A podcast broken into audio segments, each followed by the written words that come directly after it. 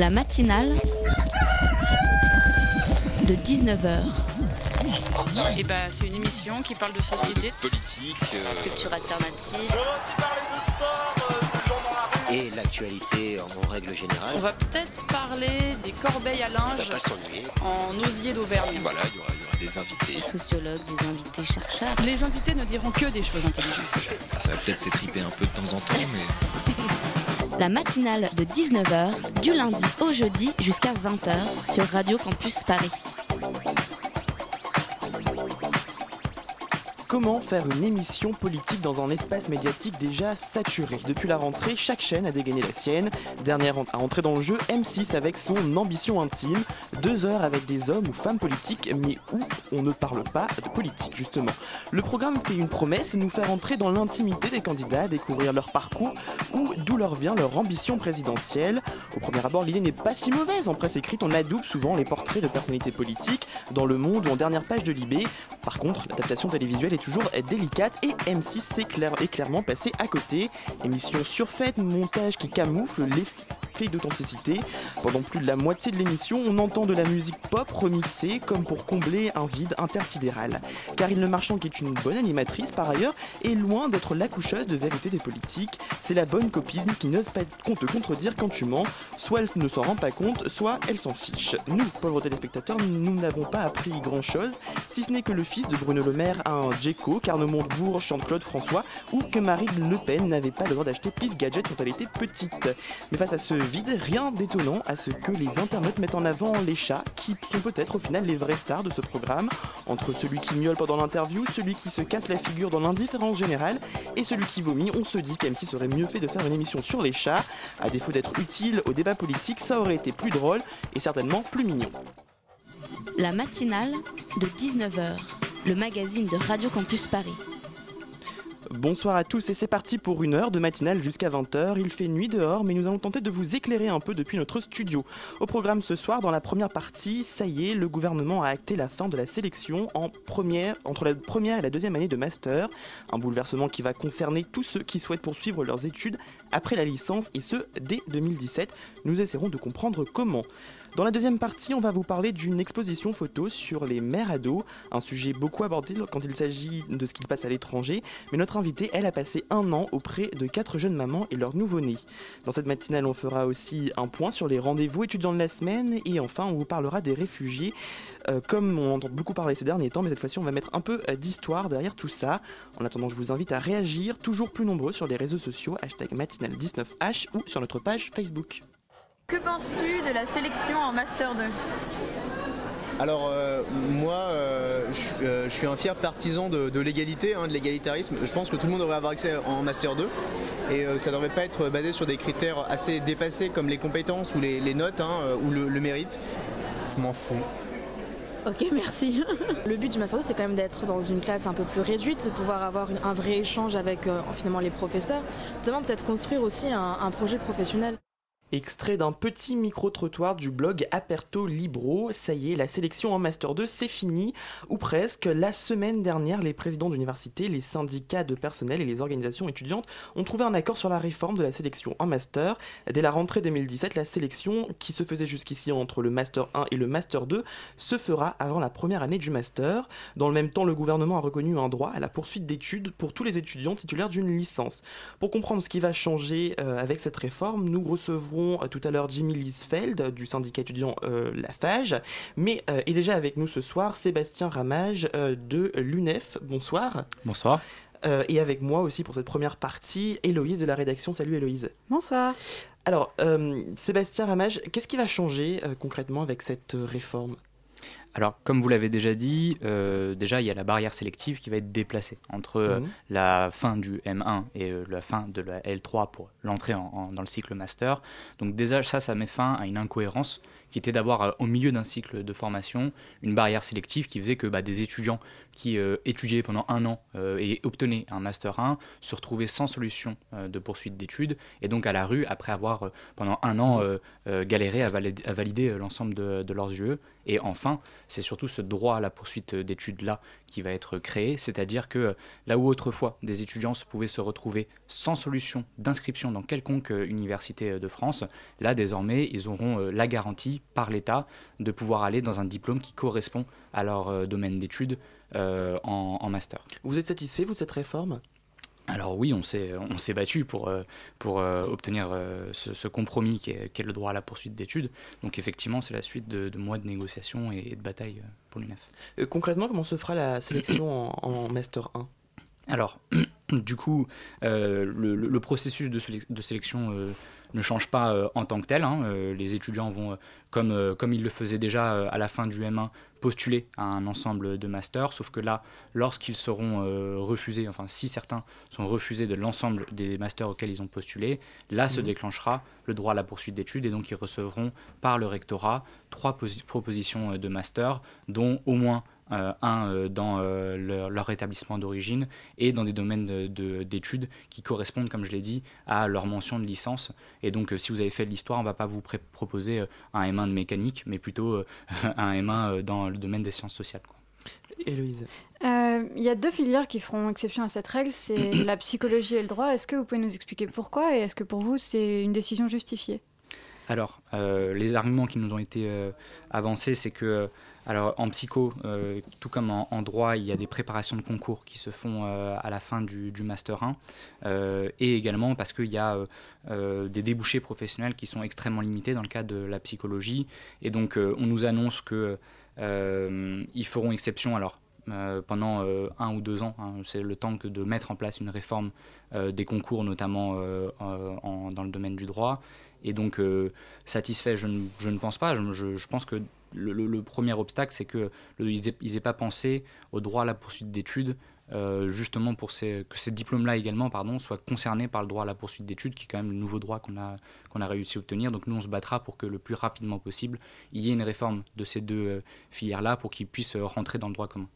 Comment est-ce qu'on peut expliquer qu'il y ait eu cette incohérence de la sélection au milieu du diplôme qui ait perduré aussi longtemps?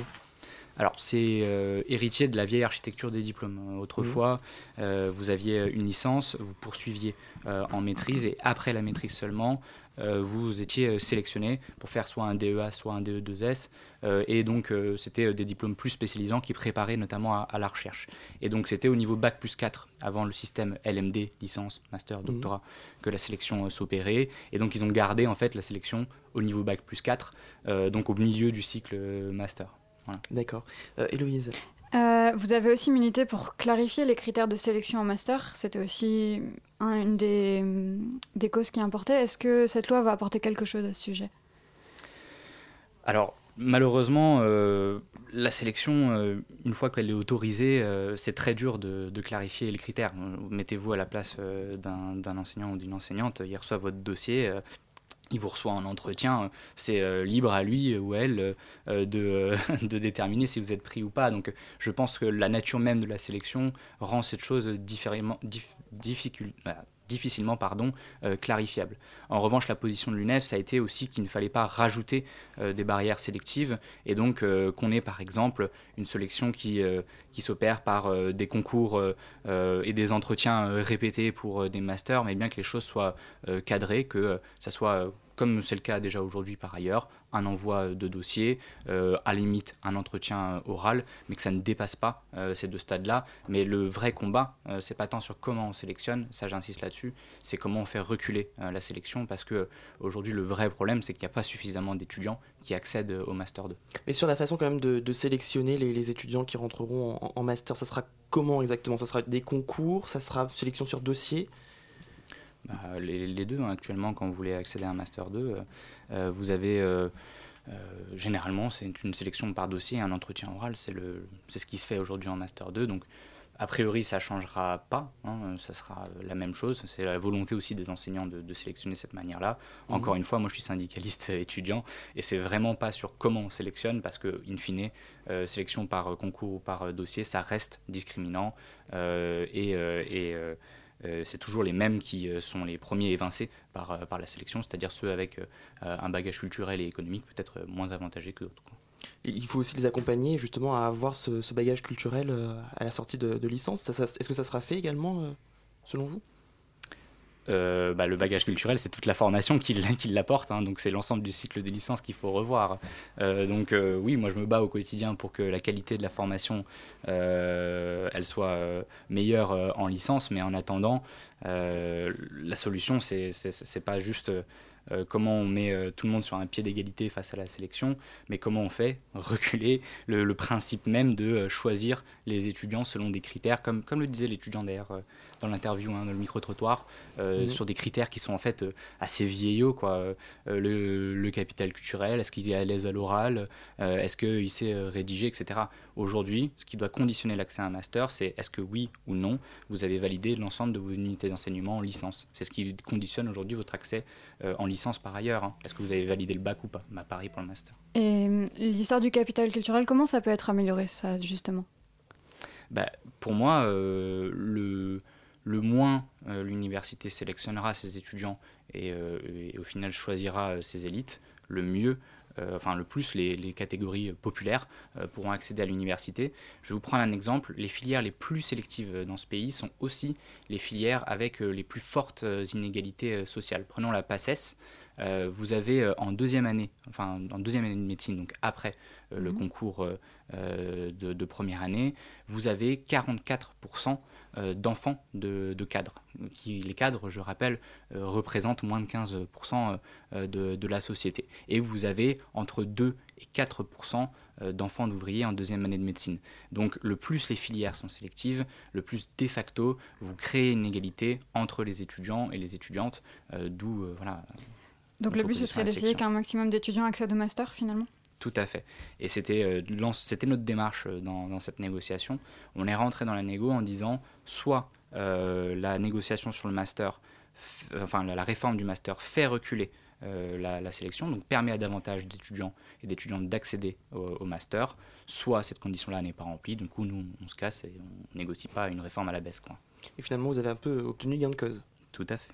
Bon, alors on continuera d'en parler juste après une petite pause musicale.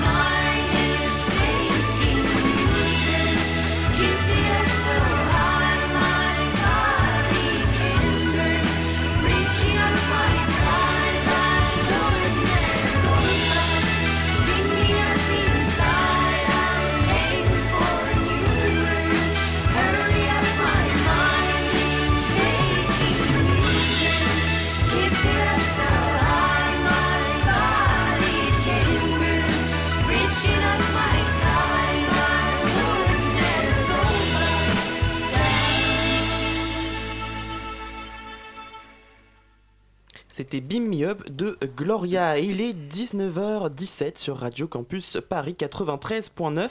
On continue de parler de la réforme de sélection à l'entrée euh, du master avec Sébastien Ramage de euh, l'UNEF. Héloïse. Euh, pre- première question de cette deuxième partie, est-ce que les universités vont avoir les moyens de s'adapter à ces changements?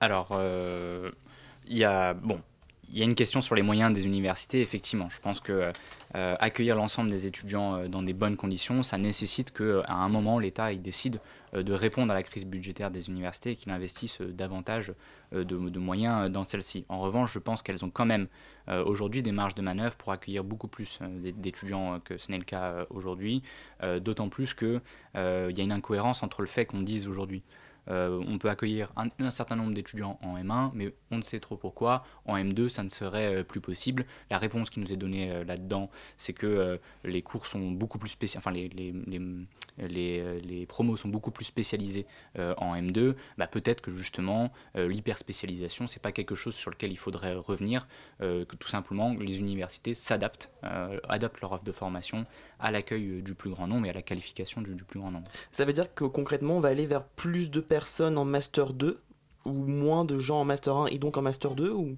Non, on va aller vers plus de personnes en Master 2 justement parce que euh, aujourd'hui on a ce droit à la poursuite d'études là, Mhm. euh, donc qui va faire en sorte que tout étudiant euh, titulaire d'une licence aura la possibilité in fine d'arriver jusqu'au Master 2. Il n'y aura plus de sélection entre le M1 et le M2 et donc à partir du moment où vous êtes pris en M1, si vous validez l'ensemble de vos unités d'enseignement, vous obtenez votre diplôme de master sans sélection supplémentaire. Bah, Au-delà des questions pratiques, en donnant le droit à tous les étudiants de poursuivre leurs études après la licence, est-ce qu'on va pas vers une banalisation du master au final? Ah bah, J'espère. on, manque de, on manque de diplômés dans, dans, dans, dans ce pays. On est à peu près à 18% d'une génération qui arrive au niveau master. C'est très peu si vous comparez euh, à d'autres pays, notamment les économies les plus performantes en Europe, euh, typiquement le Danemark par exemple, euh, où ils sont davantage proches du 40%. Et y, il y a un vrai enjeu à ce que davantage d'étudiants accèdent au niveau master, à la fois un enjeu économique. La France, comme je vous ai dit, manque à peu près de 2 millions de diplômés euh, d'ici l'horizon 2020. C'est l'OCDE qui, euh, qui met en avant ce chiffre-là. Et un autre élément, euh, c'est qu'il y a un enjeu social aussi, c'est-à-dire que des étudiants enfin des jeunes qui sont euh, davantage euh, qualifiés, statistiquement accèdent à des métiers qui sont mieux rémunérés. Qui dit métier mieux rémunéré dit davantage de production, mais aussi davantage de recettes pour l'État à travers l'impôt. Donc vous voyez, un enjeu économique, un enjeu social pour les étudiants, et enfin un enjeu d'émancipation d'une génération. Euh, je veux dire, le plus les gens euh, sont éduqués, euh, le plus ils ont une compréhension du monde qui les entoure, ils peuvent s'app- s'approprier le débat démocratique, etc. Mais au risque de refaire un peu le, le débat sur le bac, genre on, amène toute une génération à avoir le bac et au final ça dévalorise un peu le diplôme. Est-ce qu'on n'arrive pas à un peu à la même situation là avec le master? Euh, j'ai un léger point de désaccord avec vous, euh, enfin un important point de désaccord avec vous là-dessus. Euh, je pense que qualifier une génération, c'est aussi ce qui permet à un pays et des travailleurs euh, derrière euh, d'imaginer et d'innover, euh, de euh, créer des entreprises euh, euh, nouvelles, de créer des secteurs économiques euh, nouveaux, mais aussi euh, aux, euh, aux individus euh, d'être davantage productifs, par Mhm. exemple, euh, dans, dans, des travaux, dans, des tra- dans leur travail. Donc euh, je pense que euh, dire que qualifier une génération serait un, handicap pour la France serait renier quand même euh, ce qui a fait la force euh, et la, puissance économique de ce pays, c'est-à-dire de sa capacité à qualifier le plus grand nombre et à amener des générations entières au niveau bac et désormais même euh, 50% du- d'une génération au, au niveau bac plus 2, bac plus 3. Donc ça c'est important dans le dynamisme de notre pays. Euh, justement, du point de vue pédagogique et des qualifications, est-ce que toutes les formations vont être prêtes à ce changement euh, d'accueillir plus d'étudiants et éventuellement, comme vous en parliez, peut-être de réadapter les enseignements justement euh, Est-ce que c'est des choses auxquelles les formations, auxquelles vont pouvoir s'adapter facilement? Alors il va y avoir effectivement, c'est une bonne question, il va y avoir un temps d'adaptation hein, tout simplement. Donc nous, euh, on, se fixe comme, euh, comme objectif que dès la première année, euh, un maximum d'étudiants déjà soient au courant de, ce droit à la poursuite d'études. Ça, je pense, c'est la première chose, hein, le recours au droit, que les gens aient conscience que lorsqu'ils sont refusés des masters qu'ils avaient initialement choisis, euh, euh, ils se voient proposer une autre formation. Mais ce que vous dites là, c'est le but de cette réforme en fin de compte. C'est que cette adaptation, ce, ce- travail nécessaire de la part des universités pour accueillir tous les étudiants, c'est justement ce qu'on- le but euh, recherché par la réforme du master. Le gouvernement prévoit de créer un site pour aider les étudiants à trouver un master. Est-ce qu'on va se diriger vers un deuxième APB Eh bien non, justement. Euh, C'était tout l'objet des, négociations. Vous avez un texte hein, qui a été signé par euh, les organisations syndicales qui est disponible sur Internet. Tout le but, euh, enfin un des enjeux de la négociation, c'est que euh, on se retrouve pas avec ce système opaque qui est APB, où c'est un espèce d'algorithme mathématique compliqué qui envoie les étudiants d'un bout à l'autre du pays dans des formations qu'ils ne voulaient pas forcément à la base. Là, c'est les étudiants qui postulent directement dans les universités de leur choix, et ensuite le rectorat leur fait trois propositions dans leur euh, région académique et en priorité dans leur établissement. Et tout ça, ça se fait pas sur le site internet, ça se fait en communication directe entre le rectorat et les étudiants. Et s'il y a, pardon, s'il y a euh, aucune réponse positive à ces trois demandes euh, de l'étudiant, qu'est-ce qui se passe pour l'étudiant? Non, non, mais les, les- les trois accès sont de droit. hein. Les trois accès proposés par le rectorat sont de droit, donc sans sélection. hein. C'est ça que je veux, je veux dire. Donc, si l'étudiant n'a pas été sélectionné dans ses premiers choix, on lui propose trois formations sans sélection. Voilà. Justement, à ce sujet, euh, quelles sont les contraintes que va devoir respecter la- le recteur d'académie pour faire les trois posi- positions à l'étudiant? Parce que est-ce que euh, on ne risque pas de se retrouver avec une formation dont l'étudiant n'a pas envie ou dans une région qu'il ne veut pas, tout simplement?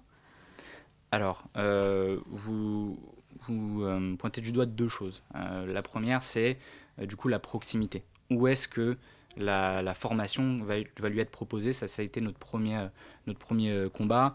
Donc, euh, vous avez écrit dans la loi que le rectorat doit proposer en priorité une formation au sein de l'établissement. Et donc en priorité, c'est un peu flou hein, d'un point de vue euh, juridique, mais ça signifie que dans les trois propositions, il y en a au moins une, voire deux, qui seront au sein de l'établissement. Et derrière, ça sera la région académique. Donc une région académique, euh, c'est vaste. hein. Euh, ça peut, dans certains cas, aller de Pau à La Rochelle, par exemple, euh, ou, ou de Grenoble à, Lyon. Bon, donc ça, c'est un risque. Par contre, deuxième chose, ça va être sur... du coup sur la concordance entre le choix, enfin, le choix d'orientation de l'étudiant et ce qu'on lui propose. Et donc là-dessus, il y a également un certain nombre de batailles à mener pour, pour l'UNEF pour faire en sorte que, on verra hein, ce que ça donne, mais faire en sorte que les formations qui soient proposées soient le plus, proche possible de l'orientation d'origine des étudiants. Mais je finis peut-être sur une chose, désolé. Euh, la plupart des étudiants qui viennent nous voir et qui, se retrouvent sans Master 2 euh, à la fin du M1, la première chose qu'ils nous disent euh, quand ils viennent dans le, local de l'UNEF à la porte, ils nous disent Je suis dans la merde, j'ai pas de M2. Euh, j'ai pas de M2 et donc à ce moment-là ils cherchent n'importe quel M2 pourquoi? Parce que euh, quand on est étudiant et qu'on se retrouve pas sélectionné en master euh, nous tout ce qu'on veut c'est pouvoir poursuivre nos études pour se qualifier. Parce que sur le marché du travail euh, avoir juste une licence de droit ou une licence d'histoire euh, bah, ça sert pas à grand chose si on compare à un, diplôme de master qui diminue par deux le chance de, retrouver au de se retrouver au chômage qui augmente en moyenne de 300 euros la rémunération à la sortie du diplôme. Et donc les étudiants aujourd'hui alors effectivement, hein, la sélection existe encore, on, se bat contre, mais par contre, ils cherchent avant tout une, formation pour pouvoir finir leurs études. Mais justement, en leur proposant quelque chose euh, dans leur région en priorité, est-ce qu'on ne risque pas de créer des inégalités entre les régions et entre les étudiants? En- Par exemple, quelqu'un qui aura fait ses études dans une région où il n'y a qu'une seule université, il aura forcément moins de propositions que quelqu'un qui a fait ses études en région parisienne, par exemple. Alors c'est pour ça que le, le périmètre c'est pas l'académie, mais la région académique. C'est pas la même chose. C'est un regroupement d'académies. Donc par exemple euh, l'académie de Bourgogne, il n'y a qu'une seule université, c'est l'université de Bourgogne. Euh, par contre là du coup, elle sera au sein, ça c'est la région académique, et donc l'étudiant de Bourgogne pourra être- se voir proposer un, un master à Strasbourg par exemple. Donc c'est la région académique. Euh, deuxième, euh, deuxième élément, euh, l'inégalité, elle vient pas tant de l'inégalité entre régions. Alors c'est vrai qu'il y a une inégalité d'offres de formation dans les petites universités et les grosses universités des grosses villes, hein, ça c'est certain, ce qui rend du coup la, la mo- la mobilité obligatoire pour certains, cer- certains, certaines étudiantes.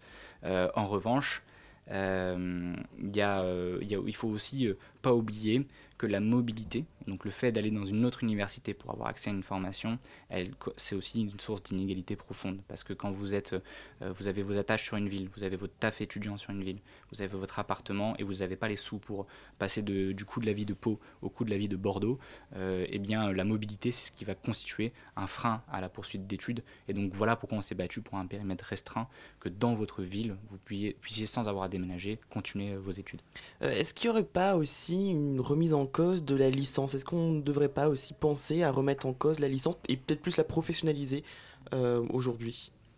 Mais la licence, elle est, euh, déjà euh, professionnalisée et professionnalisante. Euh, c'est même inscrit dans, la loi. Mais elle a aussi pour objectif de préparer à l'accès au master. Donc, comme je vous ai dit tout à l'heure, il y a un travail à faire sur l'amélioration de la qualité de formation en licence, l'investissement dans des plus petits groupes de TD, faire en sorte qu'il y ait peut-être moins d'échecs, des meilleures conditions d'études. Mais en revanche, je pense que le but de la licence doit rester également la poursuite euh, d'études. En cas d'alternance en 2017, certains candidats à la primaire de la droite l'ont déjà annoncé. Ils souhaiteraient voir aussi une sélection à l'entrée de l'université. Euh, Qu'est-ce que vous en pensez et est-ce que vous serez vigilant par rapport à ça? Qu'ils essayent. C'est la première chose que je, que, que je leur dirais. Le dernier, euh, le dernier à avoir fait ça, c'est M. Devaquet. hein. Il s'est pris euh, 2,5 millions d'étudiants, enfin de lycéens, euh, dans la rue. Et donc, euh, nous, en tout cas, euh, à l'UNEF, euh, on restera opposé à toute forme de sélection euh, en licence, mais surtout, euh, euh, on n'hésitera pas à mobiliser les étudiants euh, contre tout gouvernement qui remettrait en question euh, ce droit-là. Merci beaucoup Sébastien Ramage de l'UNEF d'être venu nous parler euh, de cette réforme et euh, Jimmy euh, vous l'aurez entendu ou du coup vous ne l'aurez pas entendu de la Fage n'est pas venu et on le regrette.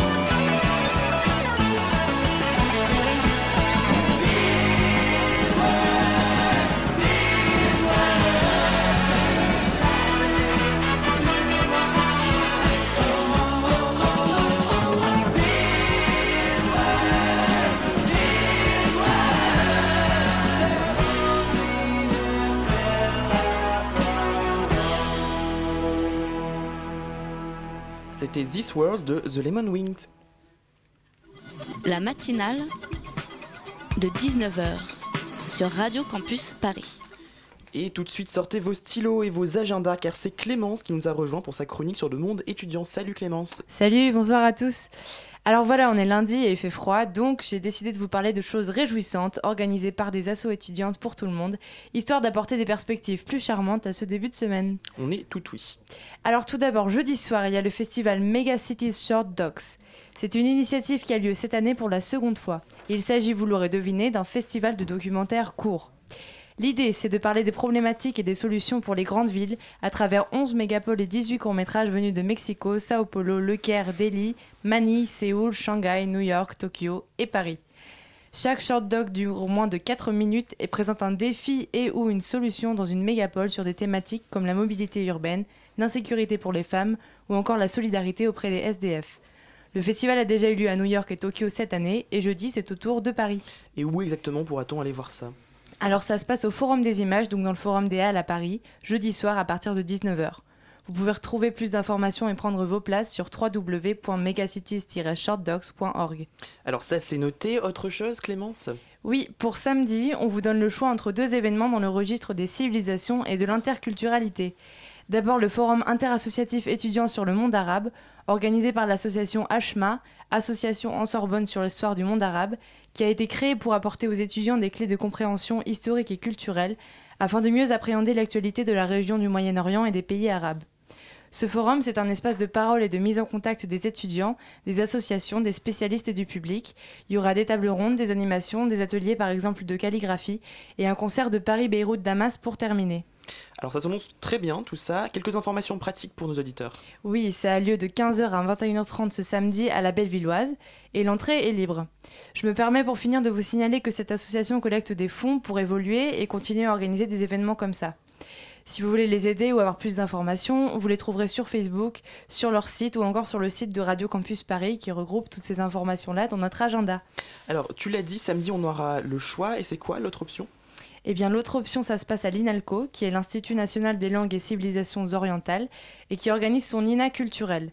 C'est un événement qui permet au public de découvrir la diversité culturelle au sein de l'Institut, à travers de nombreuses animations, spectacles d'arts martiaux par exemple, expositions, dégustations, ateliers, projections et jeux.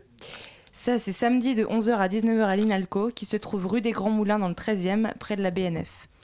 Donc en gros, samedi, on vous invite à la rencontre d'autres cultures et civilisations, ça fait toujours du bien, et je dirais même que c'est essentiel en ce moment. Et si vous vous organisez bien, vous pouvez même faire les deux. Merci beaucoup Clémence pour ces précieux conseils. Merci.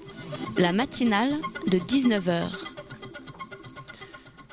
Elles ne sont pas encore adultes et elles, sont déjà, elles vont déjà devenir parents. C'est ce qui arrive à près de 5000 jeunes filles tous les ans en France. Si, pour évoquer cette situation, nous avons en tête des films américains tels que Juno ou des émissions de télé-réalité comme euh, 16 ans et déjà enceinte, on parle moins de la situation de ces jeunes mères en France.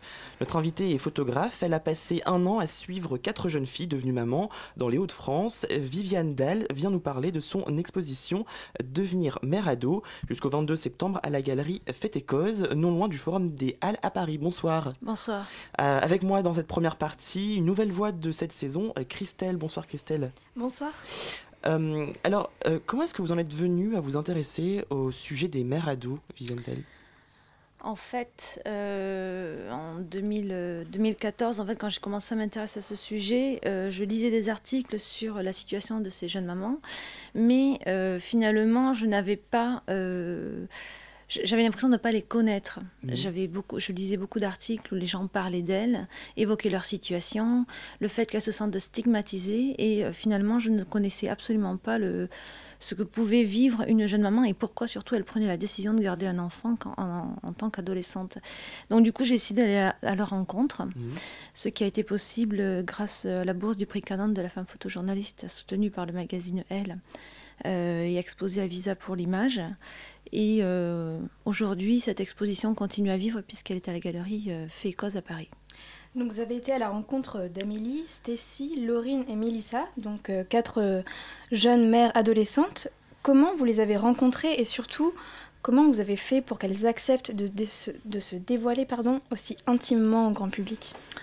En fait, il faut savoir que quand on est photographe documentaire, on passe pas euh, 100% de son temps à faire des photos, mais peut-être 30%, et le reste du temps, c'est de la prise de contact avec les gens. Euh, je suis allée dans le nord de la France parce que c'est là qu'on en trouve le plus. euh, les, statistiques le montrent.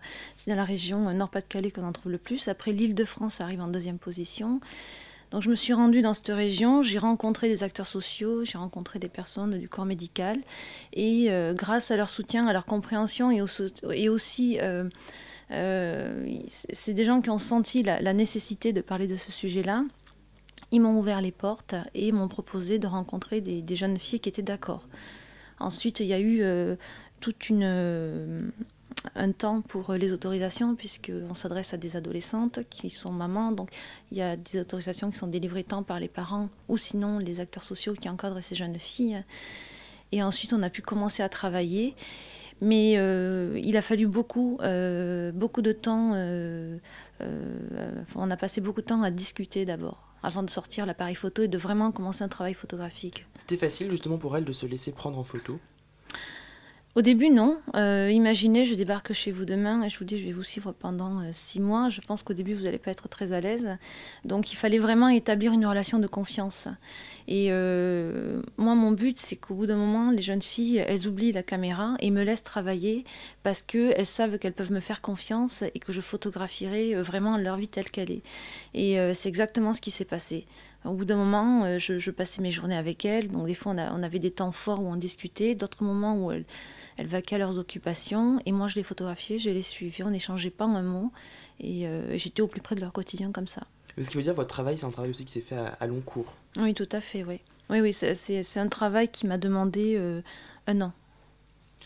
Euh, comment est-ce que la, la photographe arrive à trouver sa place et, et- et- et en même temps trouver sa place et à la fois capter l'intimité de, de ces sujets en face? Mais moi, ma place, c'est quand on m'oublie. Euh, c'est exactement ça. C'est euh, c'est sentir, enfin, je me répète un petit peu par rapport à ce que je, viens de vous dire, mais c'est vraiment sentir que la personne me fait entièrement confiance.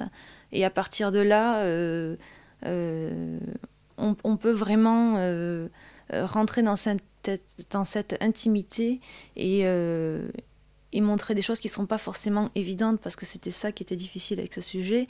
Euh, comme je, je l'expliquais aux jeunes filles, je ne vais pas te photographier toute la journée en train de faire des papouilles à ton fils ou à ta fille.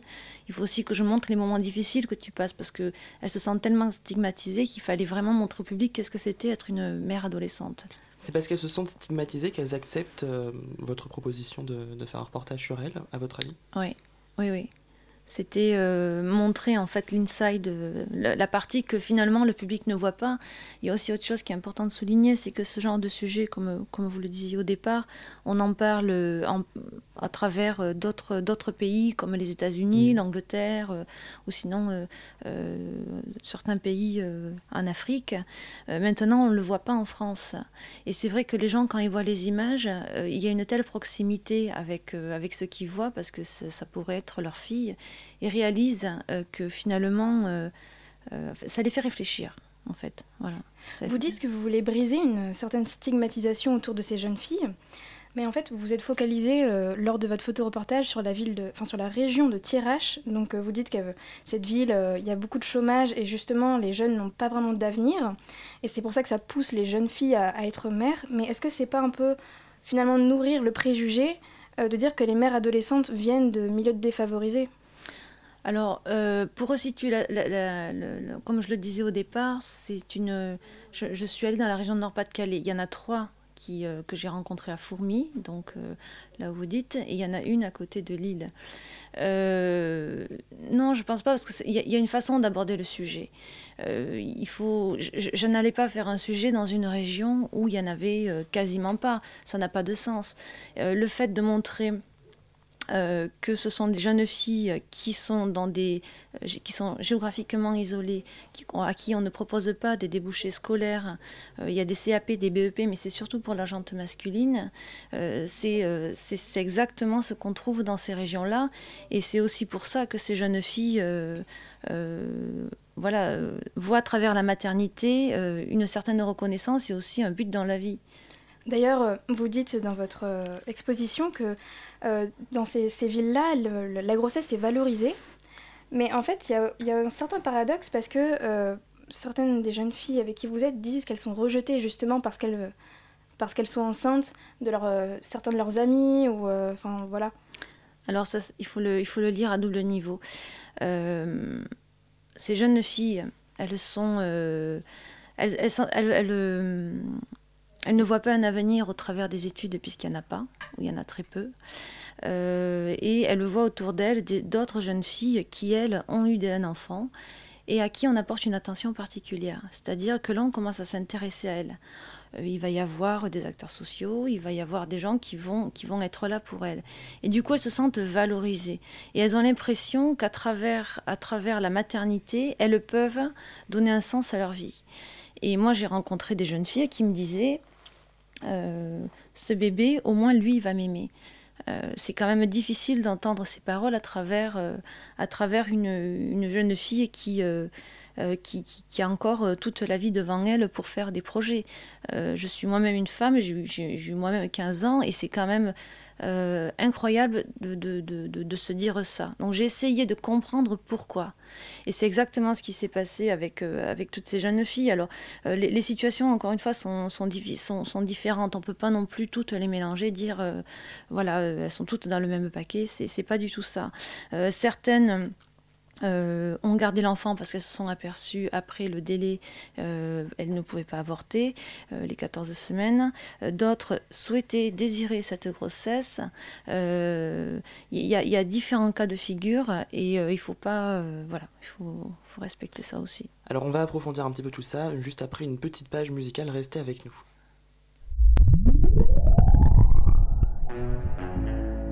Oh, gravity. Gravity. He keeps floating away from me. Oh, gravity. Damn gravity away.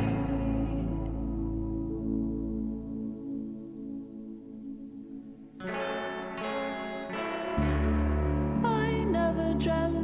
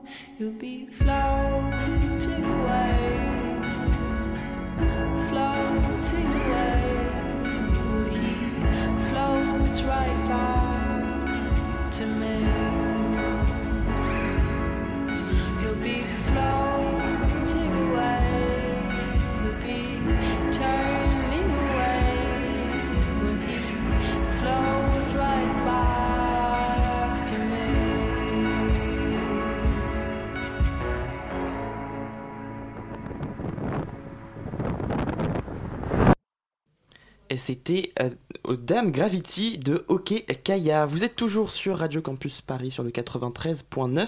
Il est 19h45 47 et nous sommes toujours dans la matinale avec Viviane Dahl qui vient nous parler de son exposition Devenir mère ado qui se tient jusqu'au 22 octobre à la galerie Fête et Cause, non loin du Forum des Halles à Paris. Euh, quelles ont été, Viviane Dahl, euh, quelles sont en général les principales difficultés auxquelles ont à faire face ces jeunes mères ados? Parler des, difficu- des difficultés à quel niveau Euh, des, des difficultés financières ou aussi euh, avec leur famille par exemple Euh, bah, il faut s'imaginer qu'avoir un enfant à cet âge-là, euh, elles sont prises en fait entre les tumultes de l'adolescence et les premiers pas en tant que mère. Donc euh, il y a déjà un rapport euh, personnel euh, qui se Mhm. passe, un, un changement qui est assez, qui est assez important. C'est vrai que quand elles annoncent leur grossesse à leur famille, la plupart du temps il y a un clash parce que le- les familles ne comprennent pas. Ils ont l'impression peut-être d'avoir d'avoir euh, loupé quelque chose au niveau de l'éducation. Euh, Il y a vraiment une incompréhension qui s'installe. Et avec le temps, euh, quand la, la jeune fille décide de garder cet enfant, parce que elle a le droit de décider seule de garder cet enfant, les, les relations peuvent s'apaiser et on voit souvent le, le lien mère-fille se, se rabibocher un peu plus parce qu'elles ont quelque chose à- en commun finalement. Et c'est ce qui s'est passé avec Amélie. Quand, quand je- j'en parlais avec Isabelle, sa maman, me disait Qu'est-ce que tu veux que je fasse? Ma fille a décidé de le garder, je vais pas la laisser tomber. Je vais la soutenir, je vais être avec elle au travers de cette épreuve. En fait, finalement, l'enfant euh, resserre les, les liens familiaux, en fait. Non, on peut pas dire ça. Ça serait un raccourci. euh, c'est pas tout beau, tout rose d'avoir un enfant quand on est adolescente. C'est une situation encore difficile. Euh, elles, continuent à être stigmatisées, euh, même si elles assument parce que. euh, je, le vois au travers du témoignage de Stécie, euh, ça a été un accident, on va dire, et elle le dit clairement, j'ai fait une erreur et je l'assume. Mais ça, ça, ça ne resserre pas les liens avec sa mère, on peut pas dire ça comme ça. C'est pas une situation évidente. Est-ce qu'il y a une espèce de, de solitude autour de la maternité aussi qui s'instaure par rapport à ces filles? Je pense notamment au rôle du père sur les quatre jeunes filles que vous avez suivies. Il me semble que euh, sur- trois d'entre elles euh, ont vu le père de l'enfant partir. Est-ce que... Alors non, je vais vous rectifier. Euh, sur les quatre témoignages euh, qu'il y a, euh, dans... il y a un seul cas où le père n'a pas reconnu l'enfant. Mais elles ne sont plus avec toutes avec le, le- le- le père de, de leur enfant. Alors c'est très compliqué, c'est des adolescentes, donc il y a eu des, des allers-retours, des... il y en a qui se sont séparés. Je pense à Mélissa qui s'est séparée, Euh, elle a eu ses deux enfants avec Steven.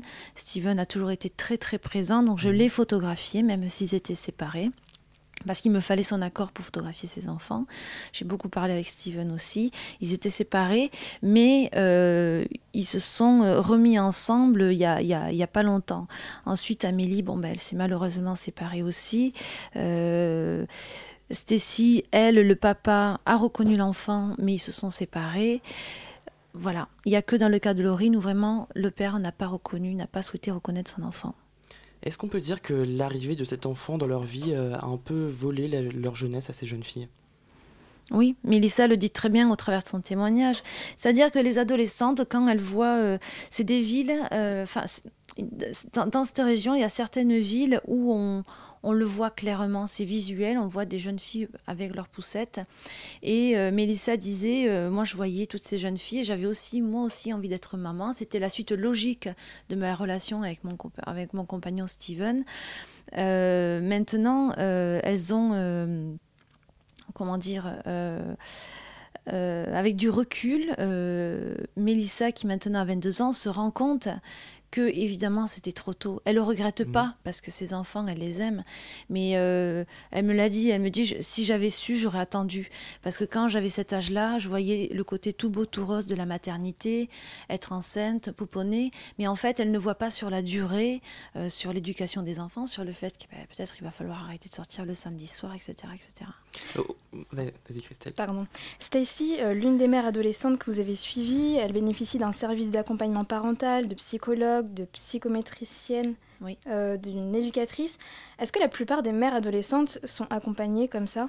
Non, pas toutes. Euh, Stécie, en fait, c'est assez particulier. Elle, est- en fait, elle bénéficie du soutien d'un accueil mère-enfant à LM, au Dahlia. Donc, euh, c'est bien que vous en parlez aussi, puisqu'aujourd'hui, euh, les, les, les responsables du Dahlia sont venus voir l'exposition. Malheureusement, Stécie n'a pas pu venir parce qu'elle a trouvé un travail, mais j'espère qu'elle va pouvoir venir avant le 22.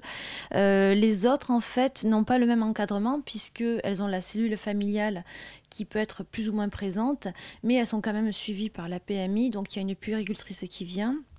Elles ont, euh, elles ont des rendez-vous réguliers avec des médecins euh, pour, euh, suivre en fait l'évolution euh, de, la croissance de leur enfant, de, discuter aussi de leur, de, de, de leur, de leurs soucis, de, soucis de, de savoir si elles font bien aussi. Moi, des fois, elles, elles me demandaient même à moi en me disant mais est-ce qu'on, est-ce fait comme ça? Est-ce que c'est bien? Qu'est-ce que vous en pensez? Enfin, et ça, c'est bien qu'elles aient cet encadrement-là parce que toutes seules, elles n'y arriveraient pas évidemment. Euh, Vous êtes encore en contact aujourd'hui avec euh, ces jeunes filles? Oui, bien sûr. Est-ce que vous avez des, des nouvelles? Comment est-ce qu'elles s'en sortent euh, Comment est-ce qu'elles continuent à vivre aujourd'hui? Alors, euh, Amélie est venue euh, voir l'exposition il y a 15 jours à Paris avec sa fille Lina, Mhm. que j'avais pas revue depuis 6 mois, qui a bien grandi et qui a du caractère. Euh, elle a commencé un CAP dans la restauration. Donc, elle continue son petit bout de vie. Elle a, elle a passé son code et elle économise de l'argent. Et quand elle aura 18 ans, elle veut s'acheter une voiture. Euh, Stacy, elle, a- elle est devenue euh, serveuse dans une boulangerie. Mhm. Voilà, elle vendeuse pardon, dans une boulangerie. Et euh, elle vient d'aménager dans un nouvel appartement parce que comme son fils a eu 3 ans, en fait, elle est, elle est devenue autonome par rapport à l'accueil mère-enfant. Et euh, donc ils l'ont aidée à trouver euh, un autre logement, mais elle est, elle est complètement autonome maintenant.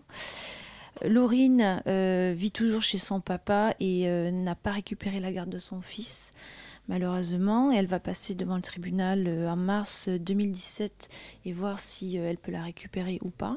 Et elle a repris ses études aussi. Euh, elle fait un CAP aide à domicile.